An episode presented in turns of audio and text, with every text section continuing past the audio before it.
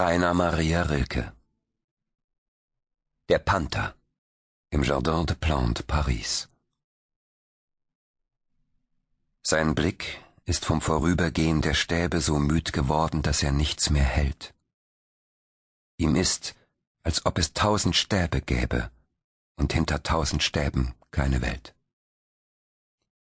Der weiche Gang geschmeidig starker Schritte, der sich im allerkleinsten Kreise dreht, wie ein Tanz von Kraft um eine Mitte, in der betäubt ein großer Wille steht. Nur manchmal schiebt der Vorhang der Pupille sich lautlos auf. Dann geht ein Bild hinein, geht durch der Glieder angespannte Stille und hört im Herzen auf zu sein.